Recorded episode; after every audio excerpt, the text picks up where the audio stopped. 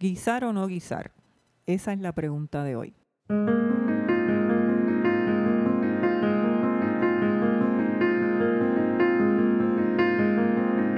Yo soy Brenda Hopkins Miranda y esto es Vivir la Creatividad.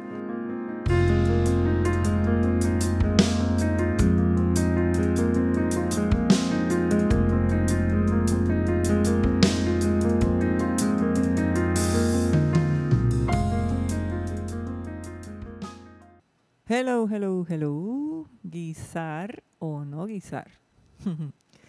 no creo que esto lo haya dicho Shakespeare alguna vez. Pero de lo que sí estoy segura es que para nosotros, los que procuramos vivir la creatividad al máximo nivel de plenitud, esta es una de las tantas decisiones que debemos tomar en el camino. Yo veo la creatividad como un estilo de vida y ese estilo de vida es el producto directo de cada una de nuestras decisiones.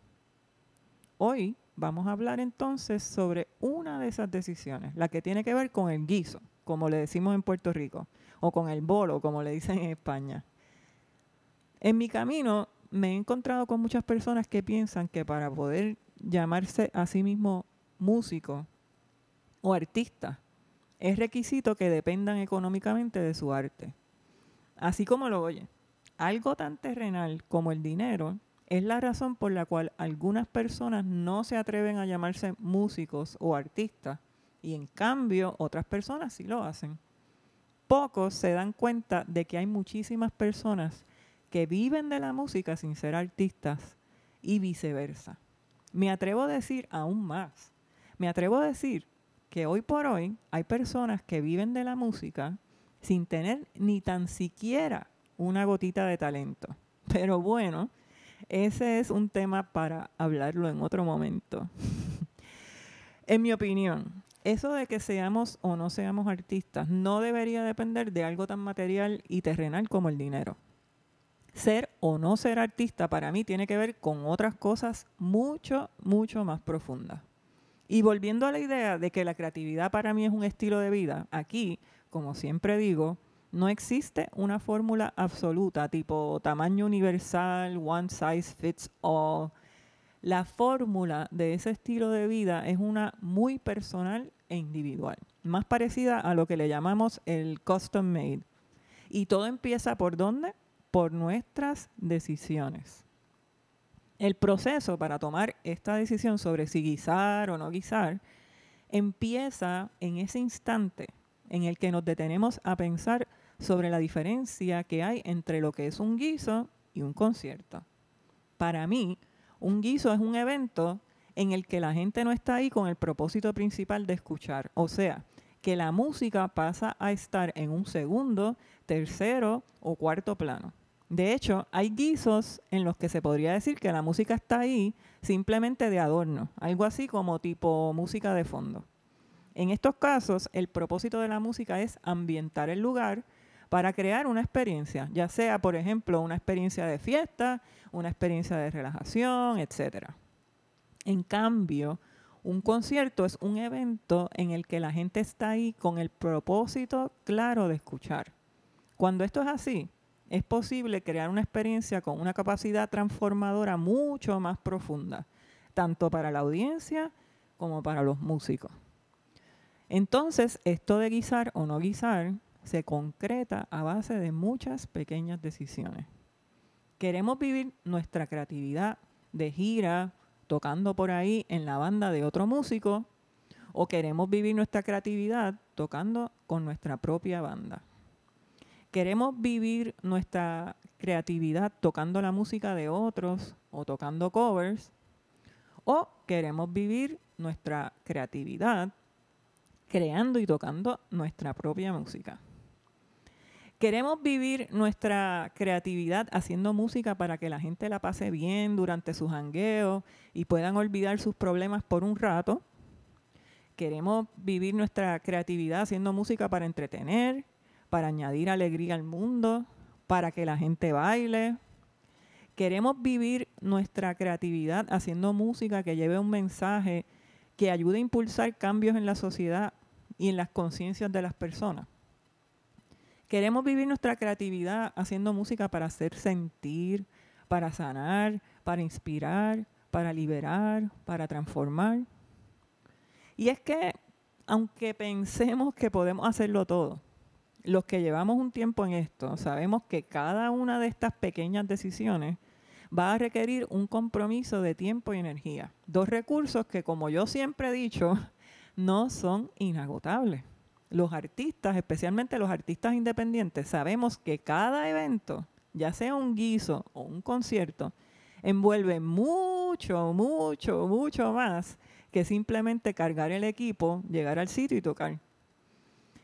El asunto es que la respuesta más honesta a la pregunta, guisar o no guisar, donde único la vamos a encontrar es dentro de nosotros. Yo no sé si alguna vez te has hecho esta pregunta y si ya lo tienes claro. Yo hace tiempo que lo tengo claro. Pero te comparto que por si acaso no lo tienes claro, cuando yo no estoy segura de cuál es la respuesta a una pregunta, yo me dejo llevar por las sensaciones que me producen ciertas experiencias. Por ejemplo, ¿cuál es el efecto que tiene en mí cada vez que toco un guiso? En especial uno de esos en los que la gente no está escuchando porque la música es vista como música de fondo. ¿Me afecta? ¿No me afecta? Cuando lo hago, siento que me aumenta o disminuye de alguna manera mi motivación. O por otro lado, ¿cómo me siento cuando doy un concierto? qué realmente es lo que me brinda satisfacción. Mira, yo sé lo que es vivir la música como un trabajo. Yo estuve viviendo de tocar guisos durante muchos años. Y para todos los efectos, yo era una música exitosa. Y no solo eso, tuve la bendición añadida de viajar a muchos países y de generar un montón de dinero tocando. Pero según pasaba el tiempo, yo empecé a sentirme vacía.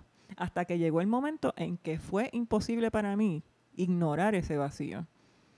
Yo llegué a perder la motivación a tal grado que hubo un momento en el que consideré la posibilidad de renunciar a mi pasión, imagínate. Y esto me llevó a tomar una de las decisiones más importantes y decisivas en mi camino. Yo decidí renunciar a vivir la música como un trabajo y escogí vivir la música como arte. Decidí dedicarme a hacer mi propia música una de las cosas que hicieron posible que yo tomara esta decisión es que tengo la gran fortuna de tener no solo una, sino dos pasiones o vocaciones. Yo estoy súper, mega, ultra consciente de que para una persona como yo, tener dos pasiones es una gran bendición. A mí realmente me apasiona educar a otros tanto como hacer música. Yo me entrego a mis estudiantes al mismo nivel como me entrego a la audiencia en cada uno de mis conciertos. Esto de tener una segunda pasión me da la libertad que yo tanto necesito y deseo. Gracias a ello es que puedo tocar solamente aquello que realmente yo siento. Y así puedo evitar exponer mi alma creativa a situaciones que puedan volver a provocar en mí ese terrible virus que es la pérdida de motivación. De hecho, recientemente una buena amiga me preguntó que si era posible hacer música teniendo otro trabajo o si ella tenía que renunciar a su trabajo para poder hacer música. Y yo le dije que había sido mi experiencia que tener otro trabajo podía ser una de las mejores cosas que le sucedieran a su música, porque entonces se podía dedicar a hacer la música que ella realmente quería hacer. En mi caso, tomar la decisión de renunciar a vivir la música como un trabajo fue la manera en que yo pude rescatar y salvar todo eso que se necesita para vivir la creatividad al máximo nivel. La pasión, la inspiración, la motivación, el entusiasmo, la convicción, etcétera, etcétera. Y no es que a todo el mundo le pase lo mismo que a mí. Como siempre digo, simplemente yo estoy aquí hablando de lo que es real para mí, por si hay alguien allá afuera que se siente identificado. Y lo comparto con la intención de que esto le pueda brindar bienestar a esas personas que se identifican. Obviamente, hay personas que se sienten plenas viviendo la música como un trabajo. Hay personas que se sienten felices tocando guiso tras guiso. Hay quienes pueden navegar de un lado a otro sin problema y sin que les falte tiempo o energía para hacerlo. Yo nunca he dicho que una cosa está bien y la otra mal. O que una cosa es mejor o peor que la otra. El punto es que la receta de cómo vivir la creatividad es una totalmente personal e individual. Y lo que digo, y he dicho siempre, es que cuando se trata de vivir la creatividad, lo más importante es que seamos fieles a nuestra esencia. Y pues, resulta que mi esencia me pide que yo viva mi creatividad de una manera más libre.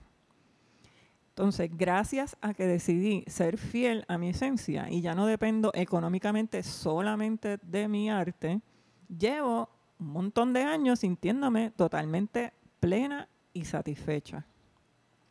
Vamos a hablar más claro aún. Cuando le imponemos a nuestro arte la responsabilidad de pagar nuestras cuentas, eso trae unas consecuencias. Depender 100% de nuestra creatividad para pagar la renta, la luz, el agua y todo lo demás, nos hace vulnerables a enfrentar situaciones en las que posiblemente tendremos que tocar una música que no nos gusta o que no nos representa. Y posiblemente también tendremos que tocar con proyectos que no nos agradan mucho. O con personas que, mira, puede hasta que ni nos caigan bien. Cuando convertimos a nuestro arte en nuestra única fuente de ingresos, inevitablemente la música se empieza a sentir como un trabajo porque en realidad lo es. Y de nuevo, por supuesto que esto no tiene nada de malo. Solo lo digo, lo que, lo que estoy diciendo es que es importante hacernos conscientes de esto, porque para algunos de nosotros, no todos, convertir a la música en un trabajo, eso afecta nuestro nivel de satisfacción y motivación. Y yo lo sé ¿por qué? porque yo soy una de esas personas. Para mí todo parte de ahí, de cómo hago, de cómo las cosas que hago me hacen sentir. Y honestamente, el dinero, aunque suene un poco loco para algunos, es secundario para mí. Yo estoy consciente de que en mi caso particular yo soy súper afortunada. Al tener una segunda pasión y una segunda fuente de ingresos, yo gano algo que es sumamente crucial para mí. Yo gano la libertad para escoger la música que quiero hacer y los proyectos en los que realmente quiero trabajar. De no ser así, mi creatividad estaría bajo presión cada vez que llegara el fin de mes y yo tuviera que pagar todas mis cuentas. Depender 100% económicamente de mi creatividad me haría vulnerable a enfrentar momentos en, que tenga en los que tenga que preguntarme, por ejemplo, ¿estaría bien para mí cambiar mi sonido para estar a la moda y para tratar de vender o pegar más por aquello de decir que vivo de mi arte? ¿Estaría yo dispuesta a pintar reproducciones de cuadros de artistas famosos o hacer de esos cuadros entre comillas que se venden en Marshalls y que se usan para decorar, por aquello de decir que yo vivo de mi arte. ¿Me daría suficiente satisfacción ser la ghost writer de otra persona? ¿O me sentiría suficientemente orgullosa de estar a cargo de escribir la crítica del trabajo que hacen otras personas? Y ahora vamos a preguntarnos algo más. ¿Se puede depender 100% económicamente de la música como arte? ¿Se puede depender económicamente de dar conciertos solamente? Mira, pues la respuesta más honesta que yo te puedo ofrecer es que a veces se puede y a veces no, y que algunos lo logran y otros no. En esto, como en todo en la vida, sobre todo en las cosas que realmente valen la pena, no hay garantía. El mundo no te debe nada, vamos a decirlo así. Yo creo que la mayoría de nosotros no somos ciegos y estamos al tanto de que no siempre los más famosos, los más pegados, los que más dinero hacen, son los artistas más talentosos. A veces ni siquiera son artistas y a veces ni siquiera tienen talento. Y sin embargo conocemos una gente súper talentosa, pues mira, que nadie los conoce o que no están tocando en ningún lado. ¿Quién de nosotros se atreve a, negar las impresionantes maravillas que un gran presupuesto y unas buenas conexiones son capaces de lograr? ¿Quién todavía tiene duda de que haya maneras para controlar o manipular el gusto de la gente y qué es lo que se pone de moda, lo que no se pone de moda? Y si de dinero se tratara la cosa, ¿alguna vez te has puesto a pensar si es mejor opción para ti hacer 10 guisos a 50 dólares cada uno? O tocar un concierto por 500. Y es que si vamos a ver la música como un negocio, pues entonces sabemos que las ganancias que tiene cualquier negocio están relacionadas con la oferta y la demanda. ¿Cómo tú vas a convencer a un productor a que te pague los 500 cuando ese productor sabe que tú has estado dispuesto o dispuesta a tocar por 50 pesos?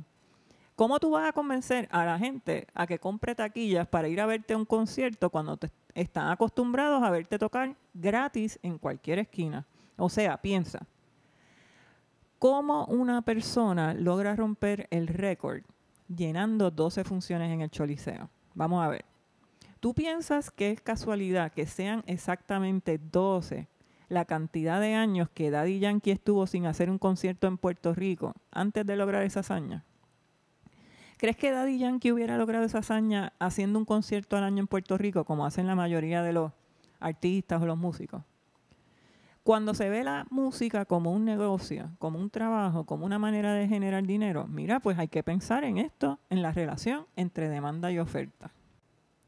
Además de todo esto, las personas que al igual que yo quieren poder hacer música durante el resto de sus vidas, tienen otra razón por la cual hacerse la pregunta, guisar o no guisar.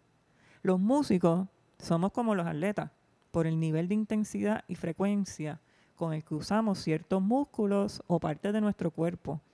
La diferencia es que en nuestro caso los músculos que usamos son más pequeños y estos son mucho más difíciles de sanar tener dos o tres o cuatro guisos por semana y a veces incluso más de un guiso por día nos expone como a los atletas a sufrir lesiones.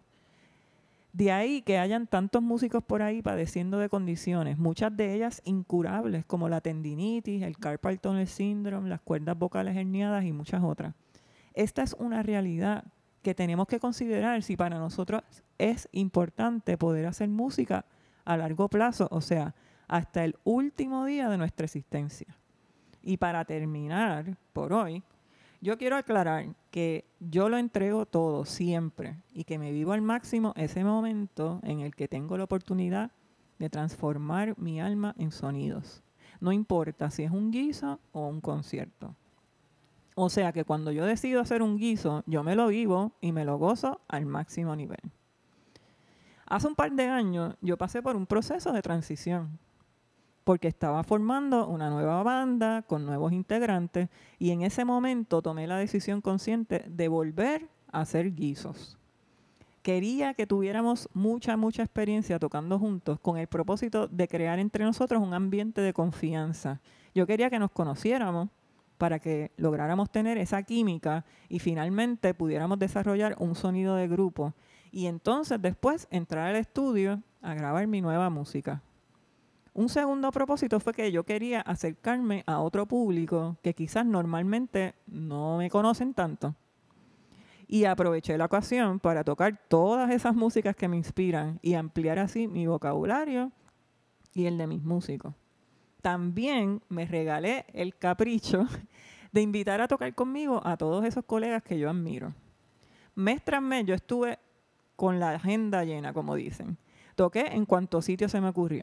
Y esto significó que tuve que hacer cierto sacrificio, porque durante esa época yo no tuve tanto tiempo ni tanta energía disponible para invertir en otras áreas de mi creatividad y de mi vida. Afortunadamente, puedo decir que logré alcanzar todas las metas que me había propuesto. Y una vez lo hice, me di cuenta de que había llegado el momento de que de retomar mi estilo de vivir la creatividad de preferencia, que son los conciertos. Y estoy súper emocionada y motivada porque es ahí donde me encuentro ahora, de regreso a mi verdadera esencia. ¿Guisar o no guisar? Esa es una de tantas preguntas que nos toca hacernos, cuya contestación va a tener una influencia directa en la manera en que vamos a vivir nuestra creatividad. Se trata de que seamos fieles y leales a lo que nuestra alma creativa nos pide. El canal a través del cual nuestra alma se comunica con nosotros se llama la intuición. Y la intuición no siempre habla con palabras. La intuición muchas veces se comunica a través de sentimientos o sensaciones. Por eso es que yo le doy tanta importancia a esto de sentir. Si la sensación que tenemos al tomar una decisión es de paz, podemos confiar en que nuestra decisión va de acuerdo con nuestra esencia, porque viene del alma. En cambio, Si sentimos algún tipo de ansiedad, seguramente quien nos está hablando es el ego. Y ese ya sabemos que nos va a llevar por otro camino. Hasta aquí llegamos. Nos vemos en la próxima. Los amo.